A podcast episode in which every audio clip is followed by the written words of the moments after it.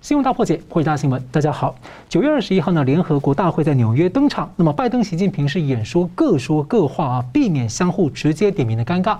那拜登提了八大重点，说激烈的竞争，但不寻求发生新冷战。那么，习近平呢是透过视讯演说说，不会称王称霸，而且呢，中方永远不会侵略和霸凌别人，讲了很多漂亮的辞令。那么本周相当热闹啊，像美日韩的外长呢在联大的场边会，那美日印澳四方领袖。呢，首度在白宫的面对面峰会，那么习近平呢，则是继续刷新他长达六百多天都没有出国的记录。中国大陆的疫情延烧啊，从像之前的这个南京机场的扩散十多个省份之外呢，还有东北的哈尔滨呢。就是黑龙江省，还有现在东南的福建厦门，都是最近的一个关注热点。那恒大的房产风暴呢，受害者的维权呢，遭到当局的压制，也似乎在中国形成骨牌的效应。中共所谓的共同富裕政策，那共党的黑手呢，是伸往了红色国安法下的香港。那么港商被要求配合，香港恒生股市重挫，中国究竟呢会被带往何方？那么我们介绍破解新闻的来宾，资深政经评论家吴家龙老师。主持人好，桑普老师好，各位观众大家好。时事评论人桑普律师，主持人好，吴老师好，各位观众朋友大家好。而中国的房地产开发商恒大集团的违约的债务风险危机呢，是越演越烈，那可能会联动到中共长期的各类的庞大的金融债务危机，市场是相当的担心，可能联动冲击到国际的金融股市。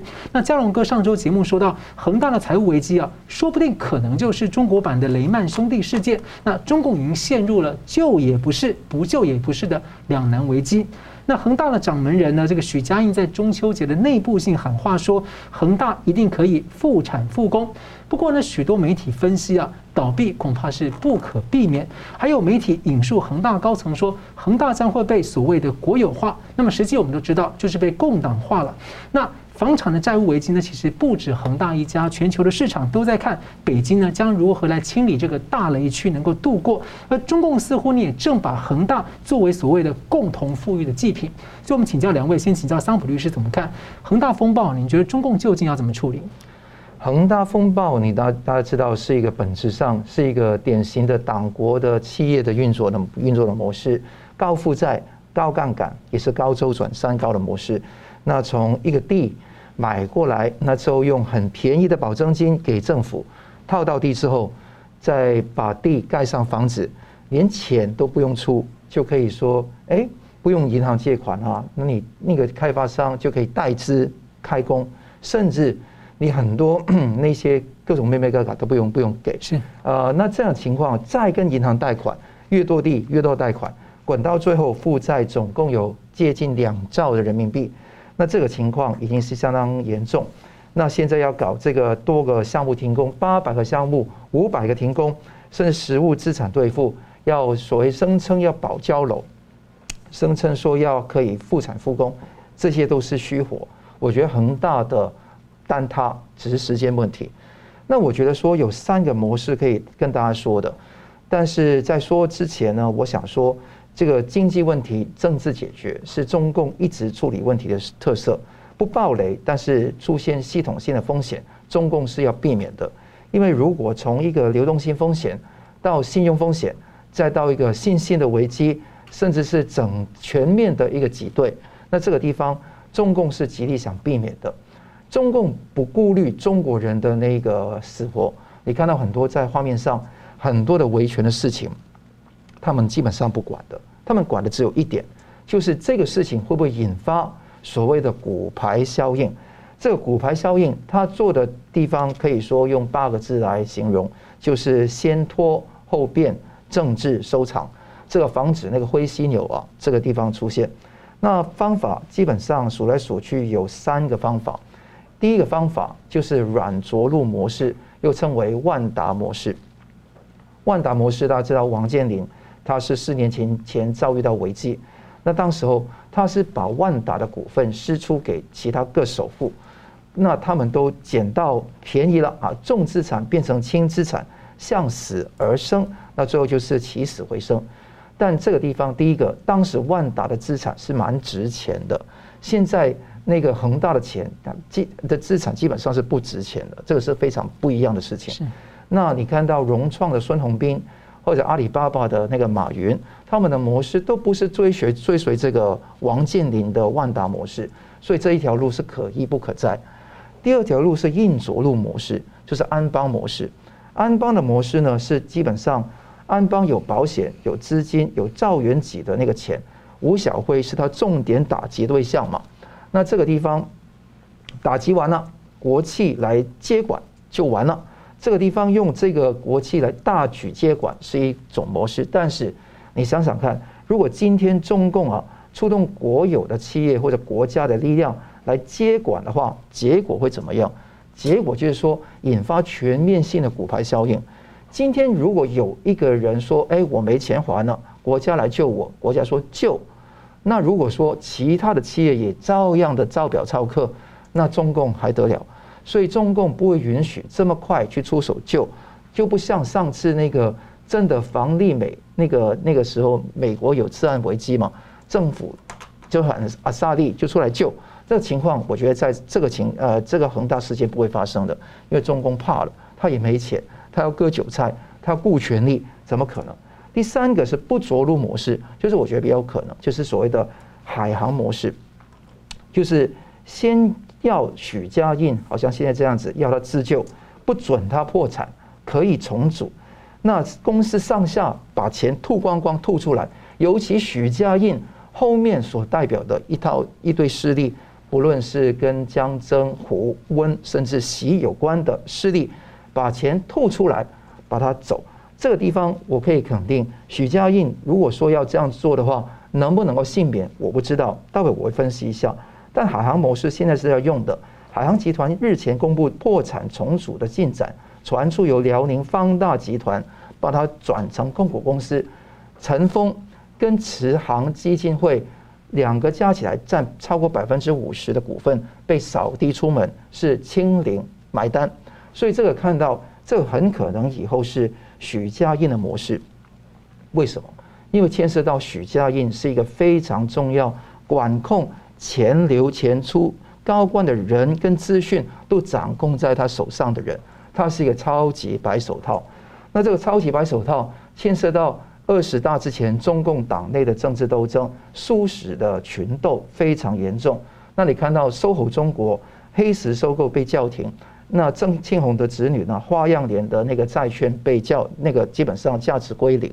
基本上你会看到恒大会步上这个模式，再加上恒大也有外债，有些美元债券。如果中共要现在立即救，不是塞钱进去这个白手套的袋子吗？要给美元债券这个洞。起码要八百到一千亿的那个钱，基本上是救不过来，所以看得到未来的路会怎么走呢？应该是说，习近平为了巩固他的权力，发动二次文革，他要做的是扒光在这个他潜在敌人旁边的那些白手套。你看到赵薇也是如此，现在许家印也是如此，还有越来越多的赵薇们跟许家印们。他们都是围绕在前朝那一些权贵，那几十个权贵旁边的那些看门人、守门人，这些人先把，从外而内，这是共产党斗争的方式。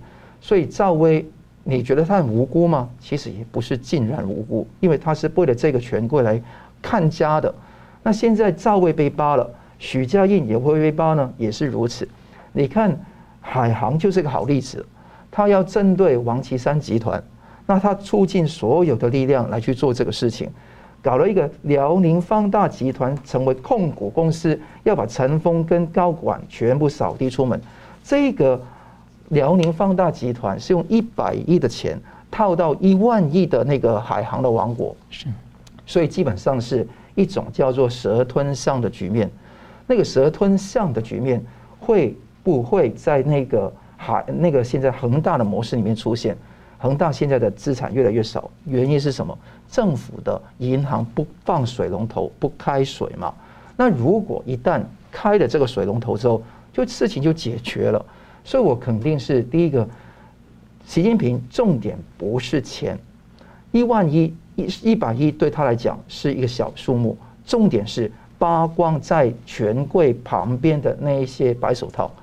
那从外而内往里面烧，就好像文革时期，吴晗也是无端端被供出来啊，说你写了一篇文章，最后就把你扫地出门，之后慢慢慢慢往里面去斗，什么彭罗陆杨啦，什么刘少奇啦，林彪，是一个一层一层这样往深入里面去斗争的，所以你看得到，在这一种大的前提下，我会看到。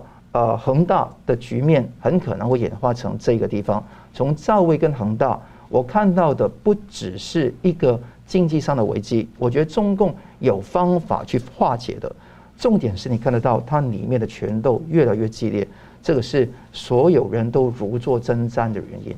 就照理说，就因为中共掌控了政府机构，掌控了大部分的银行的银根嘛，所以。他要救其实可以的，如果他不救的话，可能就是他已经在无能为力，就代表说他经济非常、金融非常的空虚。再来就是您刚刚讲的一个，就是政治原因了，就是可能要搭配内斗等等的。那那同样问题也请教那个呃，就是吴老师，你怎么看说这个恒大风暴，中共可能怎么做？如果中共愿意透过银行系统继续给恒大贷款，就是以债养债、借新还旧，那么这个危机可以暂时拖过去。争取时间来让恒大可以处理很多的那个负债跟资产嘛，哈，可以他可以有时间来处理。所以恒大危机的爆发表示中共已经切掉这一条路，就是不准备继续丢钱进去。哦，所以如如果中共肯救、愿意救的话，恒大危机理论上不会发生，它可以一直一直滚动嘛，以债养债嘛。所以以债养债这条路中共切掉，那这个就要追溯为什么。中共现在处理恒大的问题，去年已经爆发了。去年八月的时候就已经有那个恒大已经有出事情了。是，那经过了一年多的时间，中共大概已经准备好了，就是准备好差不多，我把它称为定点拆除炸弹，这是一个定点拆弹的一个作业哈。包括七月八月以来讲的那个产业监管，共同富裕，对于大型民营企业，对于有钱人，对于那些富豪。啊，起到一个震慑的作用，震慑的效果。然后呢，两个月的铺排以后，九月初，如何来引爆恒大这个炸弹呢？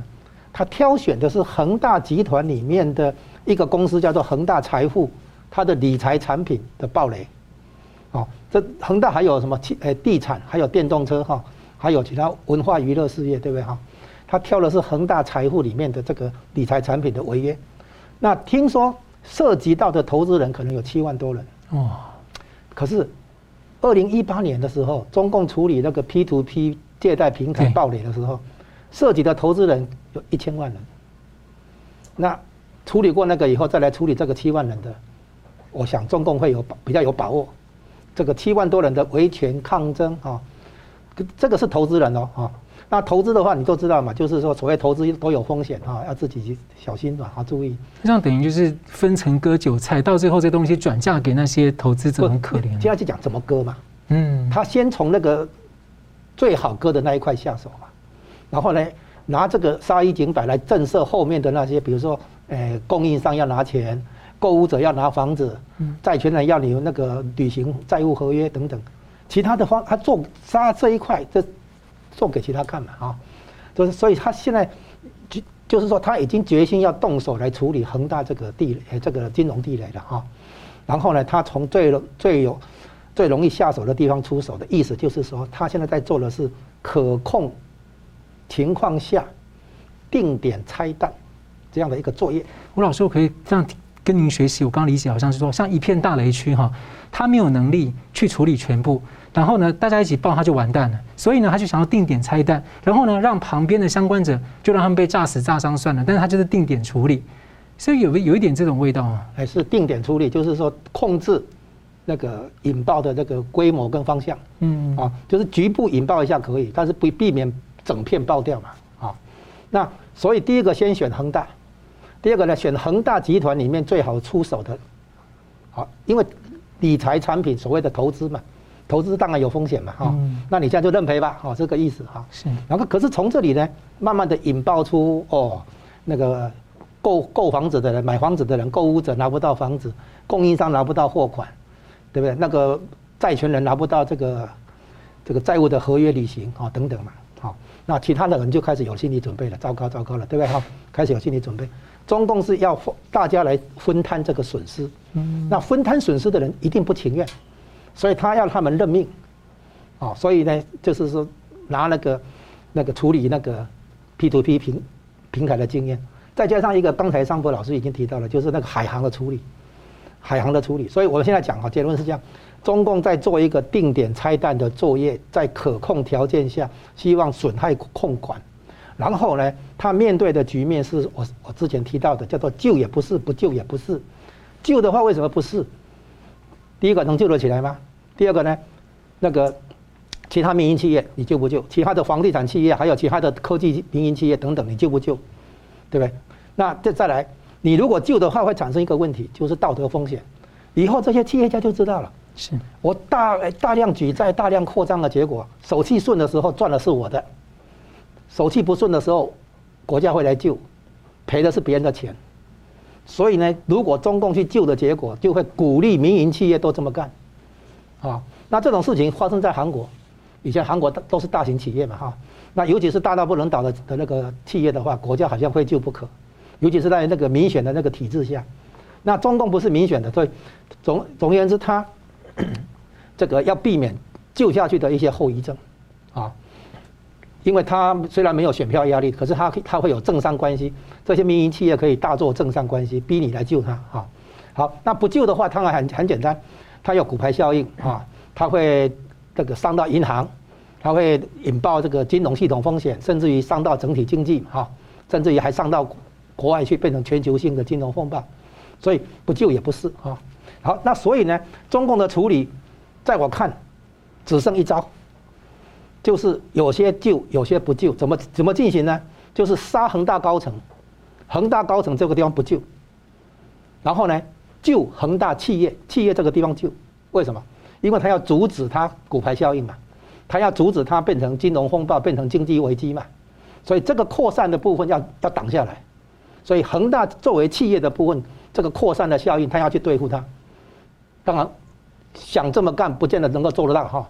但是呢，计计划是这样子，方向是这样，所以他手段可能就是像国有化吗？就把它那等一下后面，所以他第一步，他决定什么地方救，什么地方不救。嗯，所以呢，杀恒大高层，救恒大企业，目的是要挡下这个所谓的那个金融系统风险，那个骨牌效应。然后怎么做呢？三部曲。第一部曲，让危机扩散以后，我们想定点拆弹不是没有没有危危机了哈，所以说让危机稍微扩散一下以后。第一件做一件事情就是债务重整方案第一步曲，债务重整。债务重整的意思，比如说哈，我本来欠你十块钱，我现在还你一块钱，行不行？不行，两块钱。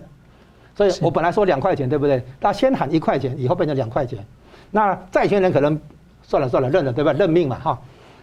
所以他现在已经从那个产业监管到共同富裕，打这个有钱人，打大型企业，已经创造出一种那个风声鹤唳的这个气氛。所以很很多人可能就说好，把鼻子摸摸就认了嘛，对不对？好，就认命。所以第一个，先推债务重整，减低债务负担。很多人都说中中共救不了，因为债务太庞大，比如两两兆，对不对？你打个两折以后剩多少？剩四千亿。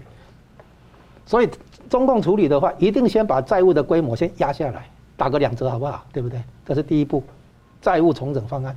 第二步是什么呢？第二步就是那个。搞到你破产，好，破产以后，就接着那个处理海航的模式，原来的股东的股权全部清掉，然后新的股东进来，新的那个资本进来，然后进行破产下的重整。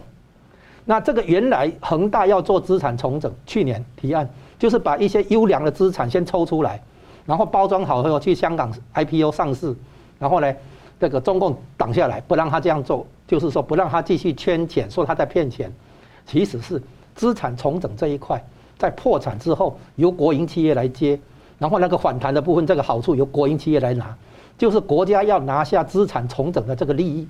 坏事就让前面的恒大处理了，对，被中共控制后的恒大，你相关的利益我来收，对，就这样子。所以这个才是中共真的要只剩这一招，就是杀恒大高层，救恒大企业，然后救的第一部曲。先搞债务重整，把债务的为压压规模压下来。第二步呢，让它破产以后接管。第三步的话，破产之后的资产重组，然后让接管的国营企业，甚至于银行债权转股权，或者其他那个民营企业也来接手的话，这些人就会负责抬轿，把那个资产杀到，比如说杀到一层，对不对？然后拉起来拉回来的话，这个反弹的好处、重整的好处，国家要拿。是我估计就是只剩这一招。嗯，好的，我们休息一下，我们继续回来谈。其实恒大并不是一个个案，它反映了中国大陆中共控制下的一个经济发展的模式的这种产经结构面的一些结构性的问题。不过，中共长期是拒绝结构性的改革。如果现在要处理这些问题，会不会有往改革的方向？而如果所谓的改革的话，它的经济发展模式会去改变吗？我们休息一下，马上回来。欢迎回到新闻大破解。六百多天没有出国的习近平呢，透过了这个视讯呢，在联合国大会发表演说，那讲了很多的漂亮辞令。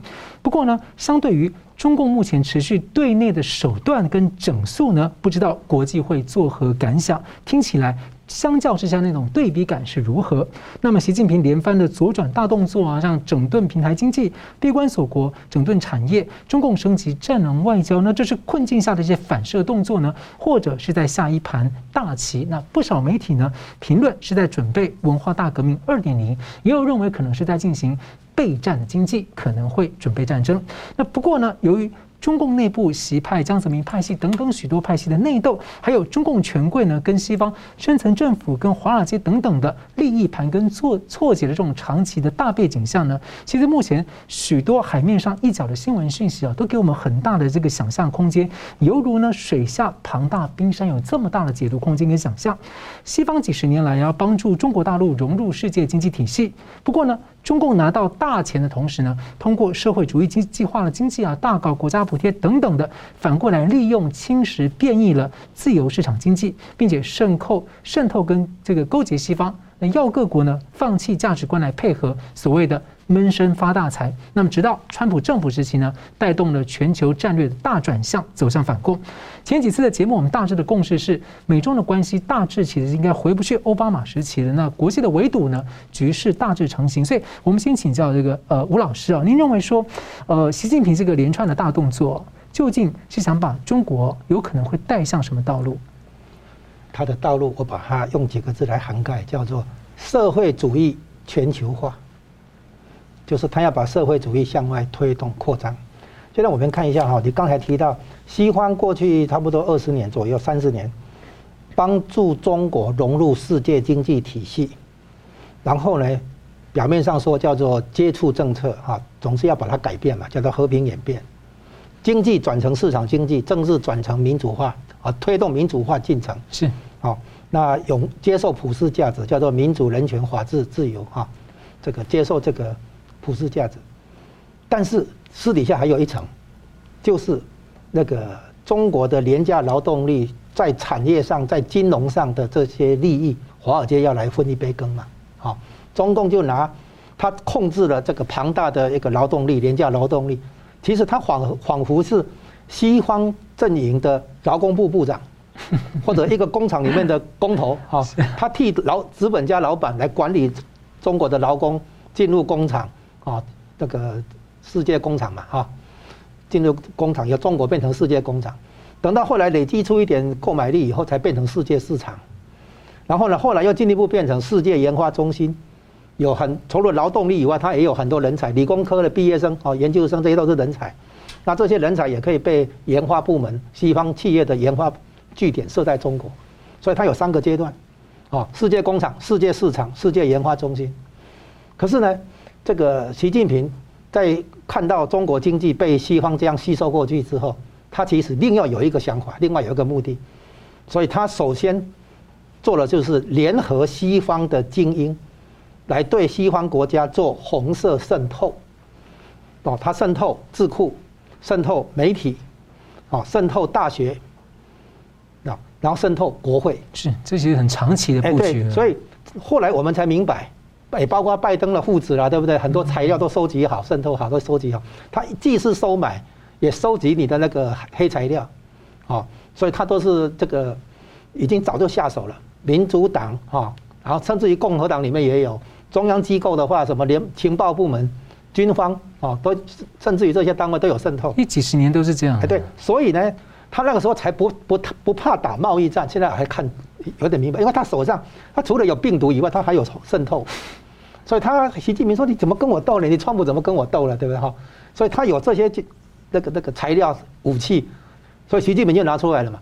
哦，一方面武汉病毒哦扩散出去，二方面的话，他对那个西方的渗透，就是借用那个那个他们的一个学者那个狄东升讲的嘛，我们在上面有人啊，就是在西方国家，所以他他这个第一个策略叫做联合精英，啊，做红色渗透，这是第一个。第二个，它的概念里面跟我们不一样，它是用双输来对付双赢，什么意思呢？我们平常讲双赢，我跟你谈。然后达达成协议成交以后，你得益我也得益嘛，所以我们有这个共同利益，我们都有意愿来达成协议嘛，哈。这是创造双赢这个局面。中共的想法是反过来，创造双输。我的股市大跌，你也大跌，你吃得消还是我吃得消？我的经济那个有危机，你也经济有危机，是你吃得消还是我吃得消？双输的意思就是比承受能力，承受负面冲击撞击的这个承受能力。所以它这是比双输的概念。这个概念从哪里来？从他建立政权之后，一九五零年六月二十五日，韩战爆发。韩战打的是什么？就是打打双输，就概念的第一次实验。我的武器比你美军差，我的人员训练也比你美军差，而且我打完国共内战也是是这个很疲疲疲惫，对不对？我照样跟你打韩战，打到最后呢，三十八度线，对不对？哈，就是说打和，打平。对中共来讲，跟美美帝打平就算是打赢了。他可以在条件不好的情况下跟你耗，啊，因为为什么？因为美国撑不下去，美国是民主体制，这个事情在越战又演演一遍。而且我们那个当时很多国民党留下来的军队都被送到前线，好像变变相把他们、啊、那个是插曲，就是说毛泽东消灭一些非我嫡系部队啊，哎，对对，非我族类，这是插曲。他的大大战略等于是说我建立政权之后。我跟美国打，其实是在向苏联老大哥表态效忠，因为当刚开始的时候，中共的确是苏联扶起来的，所以他打美帝的结果，苏联老大哥当然高兴，啊，所以那那个时候已经发展出这种双输的这种概念。我在条件不好的情况下，我照样敢跟你斗，我受伤没错，我们后来称呼为什么杀敌一千自呃杀敌七百自损一千，就是七伤拳的概念，就是这样的意思，就是我情况很糟，没有错。你会，你也一样受伤，说不定你还受很多伤。那可是你的体制不是社会主义体制，不是一党专政的体制，你可能受不了。包括那个川普可能连任失败，包括共和党可能失去那个执政地位等等。哦，甚甚至于美国经济衰退，然后那个可能社会动乱什么什么的。那一样出事情的话，我共产党控制的情况局面，我可以比你有更高的承受能力。所以呢，他就开始展开社会主义的全球化，向外扩散。所以呢，川川普他在很多场合都来说，有共产主义或者社会主义的地方就贪就贪贪污腐败贫穷啊，就这样。其实已经在反面讲出来，中共在向其他地方推广社会主义，包括“一带一路”。是“一带一路”也是透过收买国这个在帝国的精英政府执政党，对不对哈？来去推动他的那个计划是这样子。所以呢，现在看起来，美中的对抗不单是大国霸权的这个争夺。其实背后也有，是资本主义加上一点福利的社会福利来对抗社会主义，加上一点点市场经济这两种制度跟模式在对抗，所以你可以看出来，在整个从过去川普发动贸易战一八年啊，二零一八年以来到现在过去这里这三年的的期间里面，我们看到的大方向其实是有一点点市场经济的社会主义体制。去跟有一点点社会福利的资本主义体制的一个对撞跟决斗，是好。那桑普律师怎么看？特别是还有包括就是说在联大演说，他有一些看法。那跟这些事情对比，你怎么觉得国际可能会怎么看？对，这个我觉得是一个文革二点零的原因，是因为说它当然跟文革不能完全一样，但是我觉得的低底调是一样的。八个大字：对内权斗，对外要。备战，甚至是扩张，哈，我觉得这一个才是他们的重点。那对内的权斗，我可以肯定告诉各位，我们刚刚分析了恒大的事情，也有很多造伪的事情，我们也讲过。那我们看到，无论是巨型的科网业，你看得到，无论是腾讯、阿里巴巴、拼多多，他们要捐钱嘛，一千亿、五百亿这样捐，也一千万、一五千万这样捐嘛。那之后一千亿、五千亿、五百亿这样捐，还有文娱、教育产业、澳门的赌业、香港的地产商，你会看得到香港地产商，他们都有一天九月二十号啊，有一个小股灾，每一个的那些新世界、新鸿基啊，那个长和系都是大跌，接近百分之十。所以你看得到问题出在哪里？你看这些事情有一个共通点，他们这些人都掌握住钱袋子，他们都是白手套。你不要以为香港的那个富翁不是，其实都是跟以前中共的或者现在中共的权贵过从甚密。那这个情况，他们掌握钱袋子，掌握人，掌握资讯，掌握金。你看看，共产党会不会忌讳你们？当然会忌讳你啊。当然会觉得说这个是不能够完全相信，正是因为这个原因，二十大正在来了，他要做最后的清场，最后清场牵涉到的东西非常大，不要说是江派、曾派，甚至是胡派、温派或是其他的任何的东西，只要跟这个网络有关的都要清场。他现在要做的是万事千古一帝，希望这一个万事都是由习近平跟他的人。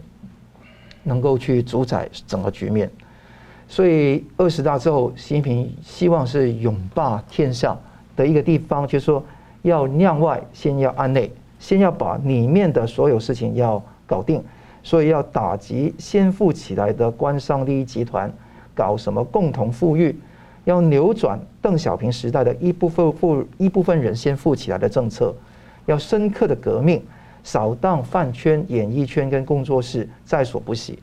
就算中国现在内部哈，这个住宅地成批量的流拍，甚至是黑龙江的牡丹江市的地产，现在是愿意租出去不收租金，你给管理费就算了，这个也愿意。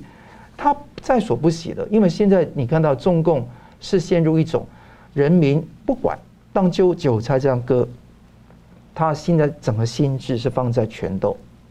这个地方是第一个，第二个是备战。备战这个地方，上次我跟明老师也讲到这一点，他们是希望学习哈文革时候把很多的沿岸的一个企业或者军工业撤到里面去嘛。当时文革是这样子，现在也是这样子，因为文革有苏联的威胁、核武威胁，现在他也怕，所以他现在在农业或者各项产业也是如此，甚至有些地方不惜跟美国撕破脸。包括未兑现美洲贸易战的承诺，只买了大概三分之一的产品，现在到现在还差三个月哦，那个时间就结束，你只买了百分之三，百分之三十三左右的产品，而且取消部分进口美国的大豆的清单，总共是十三点二万吨的那个大豆，改向巴西买，所以可以看见。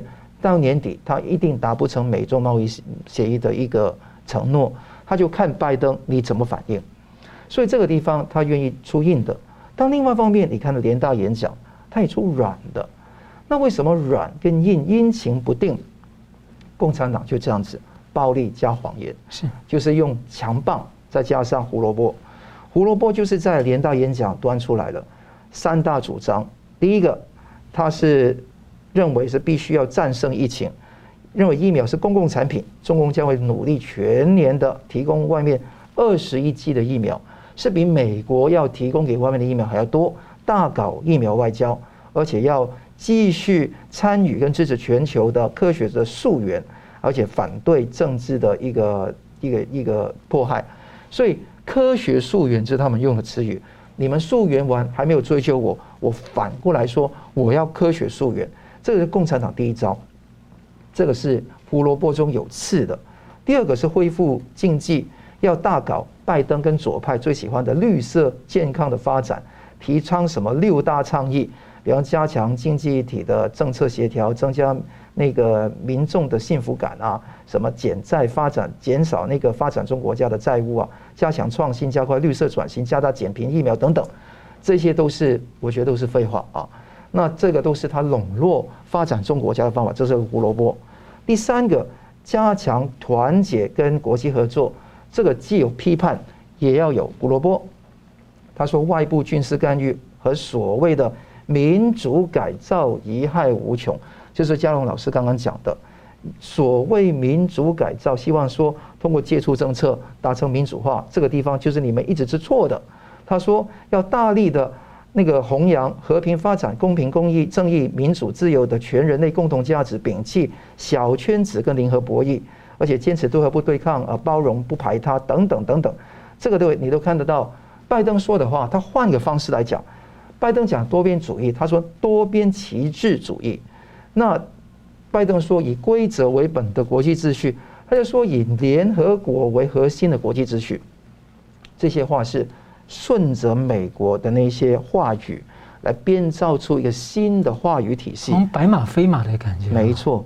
来继续来哄骗大家，因为联合国体系就是长期从以前被苏共控制，到后来被中共渗透，就是一直很无效的体系啊。从联合国宪章第一天开始，都是苏联的影子非常严重。你都知道说这个事情是不可能，而且这一套东西他要把它说出来的目的是什么样？对美国就是表面上有这样的角色，表面上是很硬，那对发展中国家就是胡萝卜，但实际上我告诉你。我很怀疑美中一直有很多的那些内部的那些沟通跟联系。待会我们讲到拜登，我们会更清楚的讲到拜登的一些问题。但是可以看看得到，内部的沟通在川普时代是很少的、绝少的。那如果达成这样的共识的话，是打是情，台底是爱，这个问题就是很大的一个问题。所以我觉得说，全球在这一片闷声发大财的环境底下。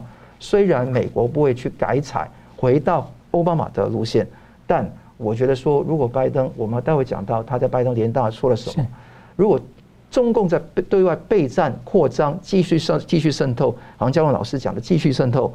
那美国跟全世界自由阵营会不会说要有一个防范？这值得我们去观察跟检讨。是，好了，我们休息一下，接着等下稍后来看这个拜登在联大的演说要如何解读。另外呢，恒大反映的这个中国的长期的结构性经济问题的一角，那中国的经济会模式会改变吗？我们休息一下，马上回来。欢迎回来，新闻大破解。九月二十一号呢，我们刚谈完了习近平在联大的视讯演说之后，我们接着看美国总统拜登呢，首度在联合国大会演讲，他讲了什么？那他阐述他的世界观与中共呢，他不点名直接中共，但他就说要激烈竞争，不会寻求新冷战或。分裂成僵化集团的世界，那也支持盟友跟朋友反对强国支配弱国的企图，他也点名向经济胁迫、跟技术剥削或虚假信息。那我们听了都觉得很熟悉，就知道在说谁了。那请教桑普律师怎么看这个拜登在当前这种内外情势之下啊，他这番演说？我对拜登的演说总体来说是蛮失望的啊。那拜登这个演说，他的外交战略的战略的重心是，当然是压制中共的全球影响力跟印印太地区的侵略，这个是完全没有问题的。我的想法是在于有几个方面。第一个，美国这一次的说法呢，是呃，拜登这一说法是被他的发言人说哈，就是拜登总统和他在世界舞台上的领导地位，那将是重要而有成果的一个礼拜，就是这个礼拜。他说是为美国国家安全跟世界和平景的的繁荣做出贡献，跟川普的美国优先不一样。换言之，我可以说是世界主义，就等于说拜登现在不是当一个美国的总统，他要成为世界的总统。那我觉得这一点是回到共和党建制派跟那个那个民主党左派一直以来的一种事情。那既然如此的话，为什么也要从阿富汗撤军呢？对不对？所以，我们就是正是因为反对要当世界警察，要把美国独强，把它做大，吸引其他民主国家加入，我们才有川普这个主义的出现嘛。那现在你否定这一点的话，其他国家会怎么看？这是第一个。第二个是拜登不认同新冷战，而且还有世界一分为二，甚至分裂成多个集团的这些观念。不认同新冷战，但在美国总统都不适宜讲说认同新冷战了。这个是没有问题的，但是可以看看到是，他不认同世界一分为二或者分成多个集团的观念。我觉得说你要知道，在右派的基本上的价值观来讲，善恶是非真假是很清楚的，是截然二分的。跟中共是不可能采取一种妥协，跟所谓的大家都是多元而把它价值价值相对化的态度来看。如果你跟多那个。中共把把一个多元的状态也就会讲一个竞争两个字，把它提上最高位。竞争的重点是什么样？是有规则嘛？是大家信守，而且实际上信守同样的规则，叫公平竞争嘛？但拜登把竞争两个字放到最高位，他说应该要有有活力的、激烈的、密集的、谨守原则的，不会酿成冲突的竞争。那各位，不会酿成冲突的竞争，你可以先说这个竞争不会酿成冲突吗？这个不可能，哈，这个先说出来都是说好玩的。而且你看到所谓谨守原则的竞争，是美国守原则，中共不守原则的时候，请问美国要怎么办？所以这个才是一个非常重要的点。我们可以要求中共去守原则，但是今天你说美国是要应呃要展开一个这样的竞争，你不要把它把它套到里面去。我觉得这第一个，因为中共是不守原则的，你要用非常有智慧跟敏锐的手段来对付它。第四个点呢，是讲到美中可以合作的领域，包括气候变迁呢，还有那个呃终结疫情。我觉得说我非常的失望。你看到习近平不是说过，他不会在海外再建立任何的新燃煤发电厂，甚至习近平说过去没有，今后也不会侵略欺负其他人吗？那既然习近平都这样讲了，拜登有什么样的说法？习近平甚至说他不会称王称霸啊。那拜登有什么样的说法来对峙这个局面？那是不是习近平讲了一句说不会在海外再建立新燃煤发电厂，你就收获了，你就结束了？是不是这样子？所以各位啊，这个不是一个习近平的妥协，是习近平的利诱，就是有一个事情告诉你，他不一定兑现，但却让你美国这边呢笑嘻嘻的，这个才是我觉得的危险。第五个事情我要讲的是这个。当然哈，那个呃，美国没有放弃用武力，但是他一直标榜和平两个字。啊，拜登说，即使我们在其他方面有严重分歧，美国人准备与愿意促进跟追求和平解决共同挑战的国家合作。在阿富汗战争结束后，美国将会展开持续的外交努力的新时代，而且准备必要时动用武力做最后的手段。那动用武力做最后手段是肯定的。但是问题，你在整个调子里面是讲和平。我记得说，在我看一些基辛格主义的一些书，他们都讲讲到说，左派的基本的想法是，一定要用那个妥协谈判来达成那个和平，用尊重、和谐、谈判、理性跟所有东西来达成那个和平的局面。他说不要升高这个情况。联合国的那个秘书长古特瑞斯啊。那一直讲这个地方，呼吁美中双方能够做个好朋友，大家对话，不要升高冲突。但是这一种对决的局面，你要玩得非常有技巧的话，也不要触发战争的时候。第一个，美国有没有给中共足够的恫吓力？美国有没有用实力来彰显他的外交？当习近平说美国用实力政治来处理事情的时候，美国有什么样的回应？现在是没有啊。现在这个情况，我觉得说非常的软弱。他唯一后面有讲到的是，那个美英澳九月十六号礼拜四宣布三国建立一个新印太安全伙伴关系，这个是以前 AUKUS 那个制度，那个地方是用美国跟英国输出给澳洲核子潜艇的动力技术，供给一个国艇潜艇国造的计划给澳洲，这个是一个好事。但问题是，这个世界主义的部分，为什么美国不自己把它独强？要把它分给这些国家，而这些国家今天这个 A 政党执政，明天可以 B 政党执政，可以被中共收买，你最后的风头会越来越多。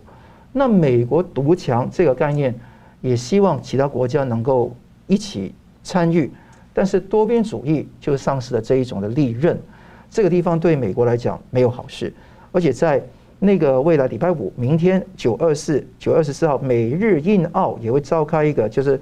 Quad 啊，就是四方安全对话，也会在白宫展开一个关于疫情方面的一个对话，我觉得也是一个重点。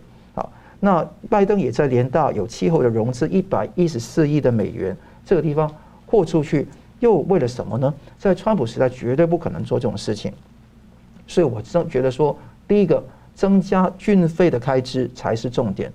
我认为说，站在右派的立场。应该是增加军费的开支，维持世界上最强大、不被挑战的军力才是重要的。民主价值观是要必须要通过斗争来争取的，必须要通过实力来争取的，不需要战争。你看川普时代有没有开启任何的战端？没有，除了打击那个伊斯兰国之外，没有开启任何的战端。但你可以看得到，道德相对主义使人堕落出让集权容易控制。那我觉得说，第一个，联合国已经成为一个流氓国家的俱乐部。我觉得不要把重点放在联合国，这个第一个。第二个地方，那保守派的智库一直从二零一八年到现在，也提倡私家式的战略，包括要建立四国的，就是现在五国了，美国、英国、日本、澳洲、印印度的巩固的战略，而且包括重视极端主义、恐怖主义扩和扩散的威胁，重视中共的军事实力跟政治野心，不要把俄罗斯视为主要敌人，跟动用军队是合法有效手段。这些才是最大的震慑力。我觉得拜登的演讲做不到这一点，所以我们要密切关注未来可能发生的状况。现在看起来，有人就观察说，像拜登有些动作，不管是军事上，看起来好像也蛮好像蛮有特强调吓阻，但是另外同时间又派人去大陆等等的，然后好像让大陆会觉得说，因为你要合作嘛，但你这个地方就有点软，到底是硬或软？到底硬或软？这个中共就有空间，然后好像一些盟友也会觉得。呃，会有点担心你的决心到什么程度哦？那我接着想请教吴老师哦，就是除了刚刚这个联大演说之外，因为我们刚刚提到，其实恒大的问题其实反映中共长期经济模式的一个。里面的一个长期累积的结构问题，所以延续前面讨论，您刚提到救不救恒大，中共现两难。不过为了要避免这个骨牌效应扩大为金融这个系统风险嘛，所以他可能会出手。但是我们也注意到说，恒大的骨牌效应哦，恐怕已经出现。像六七月就有这个二三四线的城市有近五百宗的这个地块拍卖流标，就被解读说。房产企业其实集体在逐渐要躺平啊，就是摆摆在那里了。那有评论认为，采取比较正面的、很正面的想象理解去解读北京在恒大风暴的可能决策方向。他说呢，第一个希望给大陆的国内市场上一课，但是呢又很善良啊，哦不想在全球市场造成太大的伤害。加上呢，为了降低系统风险，因此北京愿意以较低的经济成长作为代价。当然现在刚好疫情本来就低了哈，那。等于就是经济模式有可能的转移吗？那这是某种程度的改革吗？因为中共长期以来拒绝结构性改革，不管被贸易战逼，或是被 WTO 的所做的承诺等等的，就是不实现嘛。所以这个时候 会去会去改吗？吴老师你怎么看？好，我先谈一下刚刚提到的拜登联合国演说，然后再来接着谈你的问题。美国是这样子，口头上叫做追求和平。行动上，它是以实力为基础，嗯，以价值观为基础，合起来这叫什么？这叫先礼后兵，嗯，先软后硬。那这要达到一个什么效果？证明说我美国已经仁至义尽。所以你用这个角度去看那个拜登的演说，或者之前川普的演说也一样，通通都是这个脉这个脉络。所以这个先礼后兵，仁至义尽。现在我们谈一下哈，就是说，习近平目前的一个问题是从房地产危机我们抽离出来，他在转换经济成长的动能，这个就是呼应到你刚才提到的典范转移的意思，就是这样子。当初出口带动的这个成长，其实已经发挥的差不多，在习近平上来以后，二零一二年开始。啊，到了一一五年，这这期间已经看到它这个出口导向的模式已经发挥到顶顶端了哈，所以呢，它开始从那个转转移它的经济成长的那个动能。第一个基础建设投资，高速公路、高铁哈，然后呢城市里面地铁，然后呢机场哈，把机场迁到大城市的郊区等等，然后可能还有这个水啊、电啊这些基础设施，用这个来拉动经这个国内需求，拉动经济增长。OK。后来呢，国营企业做固定投资，哟，你看那个金融海啸之后，大家不是要那个创造内需，公部门要出来带带领嘛，哈，好，结果呢，这个固定投资，接下来下一个呢，也差不多饱和以后，就搞房地产投资，所以有三个投资方向来拉动经济，哈，是，就是基础建设投资、固定投资，啊，跟那个房地产投资。结果这三个投资都饱和了。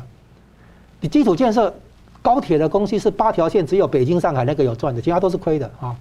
然后呢，那个固定投资，钢铁产能过剩嘛，所以才后来变相的那个销到美国去以后，被美国用钢铁税来开始打打贸易战的嘛，哈。那房地产投资现在都知道嘛，空屋率很高，鬼城对不对？很很多房子没有人住，所以这三个投资都饱和了。现在中共必须另外寻找经济成长的动能，其实他都有个东西他都没有没有考虑到，就是民间投资、民间企业的投资。结果他在打民间企业，打那个企业家。第二家都现在谁还敢投资？所以他是这一点的话，他是失策的哈。好，那所以现在他要回到把经济模式怎么怎么做典范转移呢？他要回到实体经济，回到制造业，回到中小企业。所以他现在要把年轻人从服务业、从送外卖这些赶回工厂去。你们还是回工厂去上班，因为现在这个劳动密集产业哈，制造业这一头、出口业这一头可能会找不到足够的劳动力。所以你会发打游戏产业啊，然后呢，这个打美团啊，这些外外卖的那个，你用平台外卖对不对？现在他打的很多东西，叫第一个打虚拟经济，像那个什么虚数位货币，哦，那些都是虚拟的。那房地产这些啊，用来住不要用来炒，对不对？凡是有炒作的虚拟的这个部分，他都要挤挤挤泡沫，好，他来做这个事情。然后再来呢，现在你看出来，房地产这个叫产业危机。产业危机呢？因为房地产是银行贷款的抵押品，后面会牵扯到银行贷款，对不对？银行，然后呢，所以呢，如果这个房地产危机再扩散出来的话，就会变成金融系统风险。那中共现在最怕的，美国对中国的打击，恐怕还不是军事冲突，而是金融危机。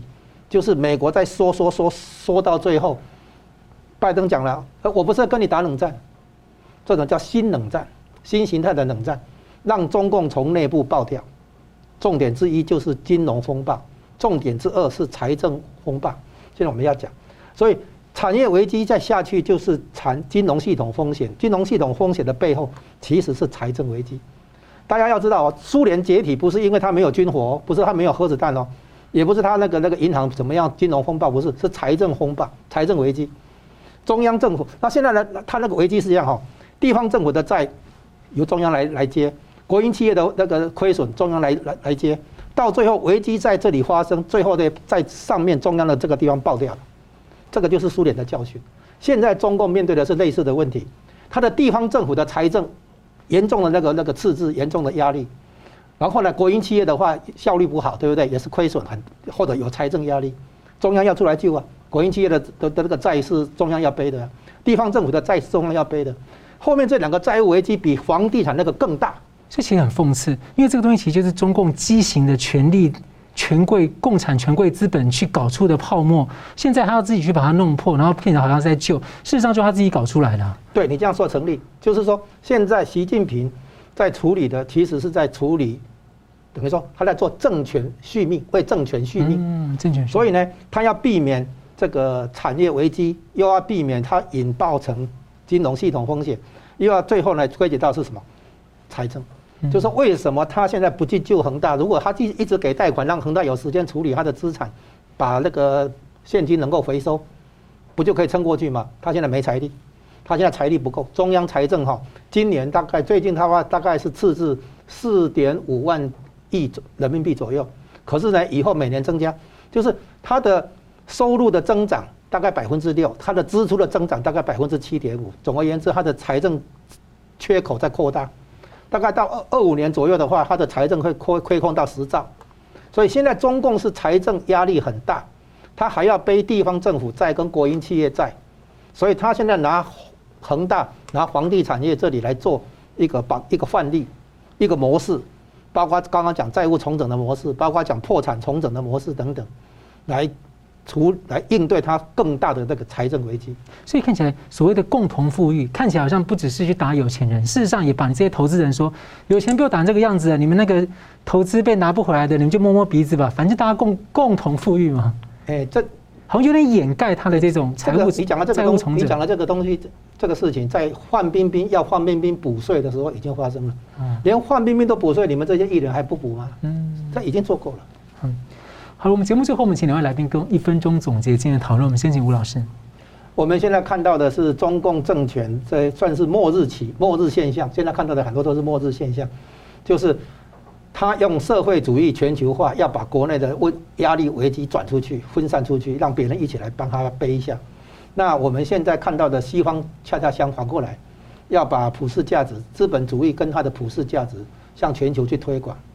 那这里的差别，现在的一个问题就在于说，西方的精英跟他的普罗大众之间被撕裂，社会撕裂。所以川普是因为这样的原因才当选的。美国有一个社会撕裂，台湾也是。